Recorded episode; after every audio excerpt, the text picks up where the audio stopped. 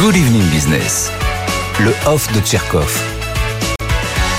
Et merci à vous Audrey, parce que dans ce bien sombre tableau, vous vouliez revenir sur une très bonne nouvelle ce soir finalement.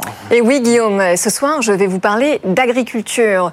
Alors en effet, j'aurais pu vous parler de la crise qui frappe ce secteur depuis tant d'années, des campagnes qui se meurent, des 25 fermes qui ferment chaque jour en France depuis 20 ans, des 360 euros de revenus que touche chaque mois un agriculteur sur quatre, ou encore du taux ahurissant de suicide dans cette profession. C'est un paysan qui se donne la mort tous les deux jours en France. Tout cela est vrai et tout cela est intolérable. Mais j'aurais pu, à contrario, vous parler avec béatitude de notre statut de première puissance agroalimentaire en Europe avec 200 milliards de chiffres d'affaires. Donc vous dire finalement que la France agricole, eh bien, elle est gagnante parce que ça, c'est vrai aussi. J'ai l'impression que vous tournez un peu autour du pot, Audrey, que vous ne dites pas la vérité. Quelle mouche vous a piqué ce soir euh, Dites-nous finalement? Eh bien, la mouche qui m'a piqué ce soir, Guillaume porte le nom de Soldat Noir. C'est la mouche qui a permis à la start-up française InnovaFeed de lever 250 millions d'euros. Elle l'a annoncé sur ce même plateau ce matin. C'est une somme colossale qui la hisse au rang de géant mondial d'une filière insecte, industrie clé pour notre planète. Car la mouche Soldat Noir, cache un insecte originaire des zones subtropicales du continent américain à l'appétit vorace.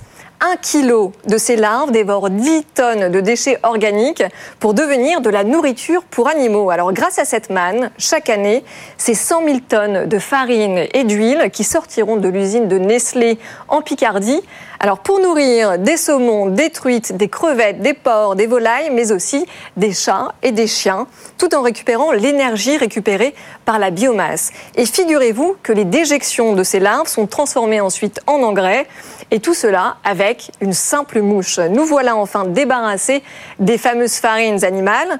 Alors oui, Guillaume, je me pique de ce sujet car, soyons-en sûrs, ce seront sûrement les insectes qui finiront par nourrir les hommes. Et la bonne nouvelle, c'est que l'industrie agroalimentaire fourmille de projets. Et ça, c'est une très bonne nouvelle. L'off de Tcherkov, l'humeur d'Audrey tous les soirs sur BFM Business. Bah justement, on va rester dans cette thématique dans un instant. C'est le PDG d'Invivo, la grande coopérative agricole française qui est avec nous dans un instant. On a plein de questions à lui poser sur la sécurité alimentaire mondiale et puis dans la façon dont lui va tenir sa transition énergétique, sa sobriété énergétique pour le coup. À tout de suite. Good Evening Business sur BFM Business.